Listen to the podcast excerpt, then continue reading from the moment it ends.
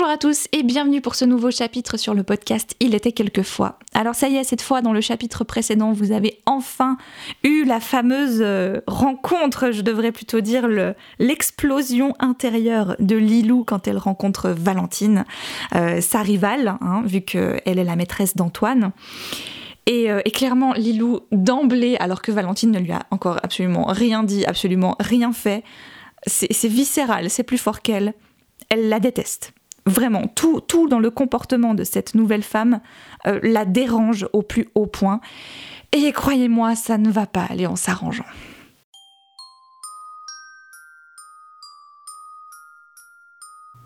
Il était quelquefois le podcast qui raconte des histoires.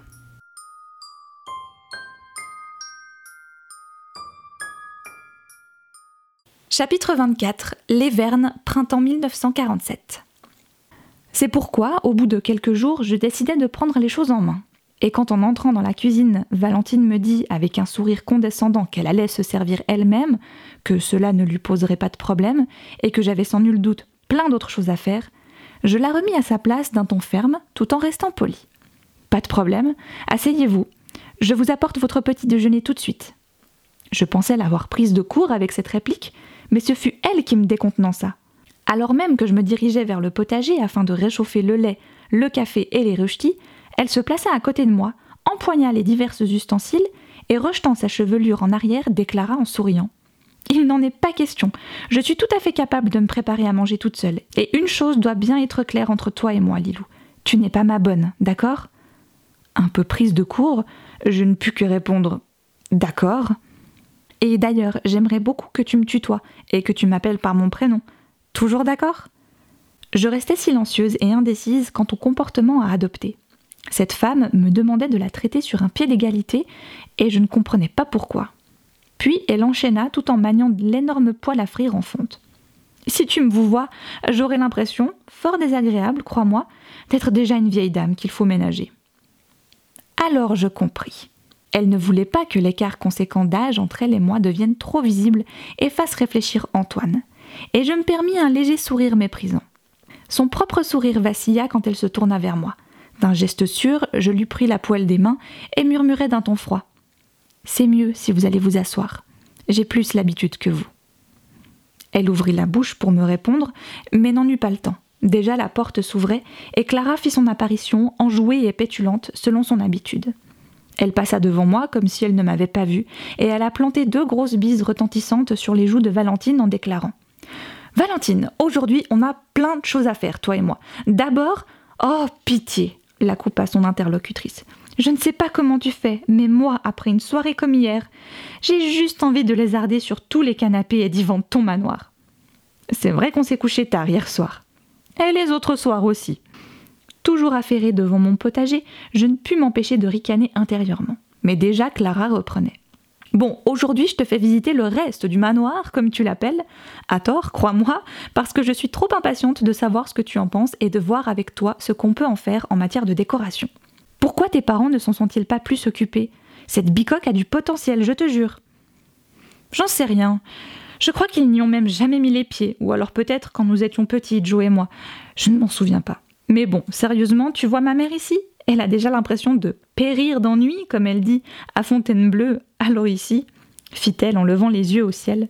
Chaque année, ponctuellement, à Noël, papa parle d'investir de l'argent, d'en faire quelque chose, un hôtel, un restaurant ou une maison close. Je me retournai vers elle, scandalisée par la suggestion de Clara, mais elles éclatèrent de rire en voyant ma mine.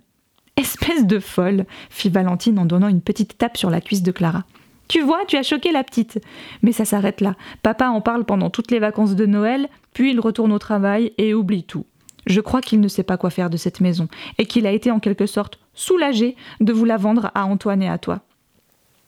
Et si tu savais comme ça nous a soulagé de l'acheter, plus que ça même, ça nous a sauvé la vie. Je sais, ça a été dur de vous voir partir tous les trois, mais effectivement, il n'y avait pas d'autre solution. Si tu savais, je suis tellement, tellement, tellement contente que tu sois là, que vous soyez là tous les deux. Enfin, c'est comme si je retrouvais, je ne sais pas moi, comme si je retrouvais deux vieux amis proposa l'autre. Clara secoua la tête ravie. Quand même pas, mais presque. puis sans que je comprenne pourquoi, une fois de plus, elles rirent à nouveau et se serrèrent dans les bras. Puis Clara fit un geste que je l'avais souvent vu faire, penchant la tête en avant, elle ébouriffa sa chevelure déjà passablement emmêlée, se frottant la tête des deux mains et se relevant aussitôt et faisait Ouah Valentine porta les deux mains à sa bouche et dans un murmure déclara Tu fais toujours ça Oui, tu vois, il y a vraiment des choses qui ne changeront jamais. C'est tant mieux, non? C'est tant mieux. Il faudrait que d'autres choses changent pourtant. En me retournant, je constatais qu'elle se souriait, mais d'une façon curieuse, émue, presque grave. Valentine murmura.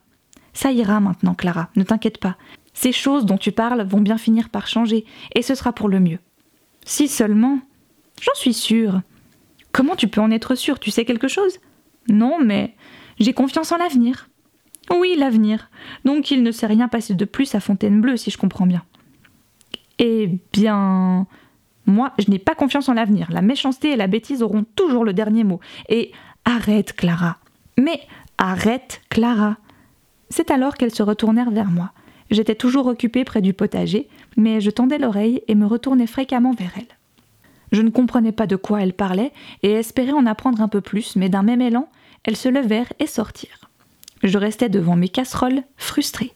Valentine n'avait même pas mangé, s'étant contentée d'un café au lait. Sur un ton dédaigneux, elle m'avait appelée la petite, comme si je n'étais qu'une fillette insignifiante et perdue dans un monde d'adultes. Énervée, j'allais vider les rejetis restants dans la vieille assiette ébréchée posée devant la porte d'entrée, pour les chats. Ceux-ci, comme à leur habitude, se mirent à me tourner autour en miaulant, menaçant de me faire tomber. Habituellement, je me contentais de les repousser du pied, doucement, sans leur faire de mal. Mais ce jour-là, je leur flanquais quelques coups de pied bien sentis, et poussant des miaulements stridents, ils déguerpirent aussitôt. Je posai l'assiette et sans aucun remords me préparais à remonter les marches quand j'aperçus une silhouette immobile près des pommiers qui bordaient la pelouse. Croyant qu'il s'agissait d'Antoine, je ressentis un léger malaise, je n'avais aucune envie qu'il me voie comme une mégère cruelle envers les animaux. À ses yeux, je me devais de rester une douce et innocente jeune fille, une victime courageuse qui avait besoin de protection, de sa protection. Mais quand la silhouette se dirigea vers moi, je fus intensément soulagée. Il ne s'agissait que d'Armand, et je savais que celui-ci n'allait pas raconter l'incident à son frère, ni à personne. Je ne me sentais pourtant pas tellement à l'aise quand il se dirigea vers moi à pas lents. Armand, le silencieux qui ne portait jamais de jugement sur personne, allait peut-être m'en vouloir, lui, l'ami des animaux, qui les soignait et les comprenait mieux que les humains. Je passai nerveusement la main sur ma bouche, tentant de sourire et m'apprêtant à m'excuser de mon comportement, quand il fit une chose qui me cloua sur place. Arrivé à ma hauteur, il me regarda longuement sans rien dire, et comme j'allais tenter de me justifier, il passa derrière moi et posant ses deux mains sur mes épaules, me murmura quelques phrases inintelligibles tout en passant légèrement ses doigts sur mon cou et mes épaules. Durant tout ce temps, je retins mon souffle, tendu, mais soudain je ressentis un bien-être oublié depuis longtemps. J'allais me retourner afin de le remercier, mais déjà, il me tournait le dos et s'en allait. Je le vis s'emparer des deux petits chats que j'avais maltraités peu auparavant. Il venait vers lui, confiant, et il les prit tous deux dans ses bras, se penchant pour leur murmurer également quelque chose. En le voyant ainsi, lui si grand, encore plus qu'Antoine, le dos rond et la tête baissée sur les deux chatons, je ne pus m'empêcher de sourire, songeant qu'il ressemblait à un enfant géant serrant contre lui ses peluches.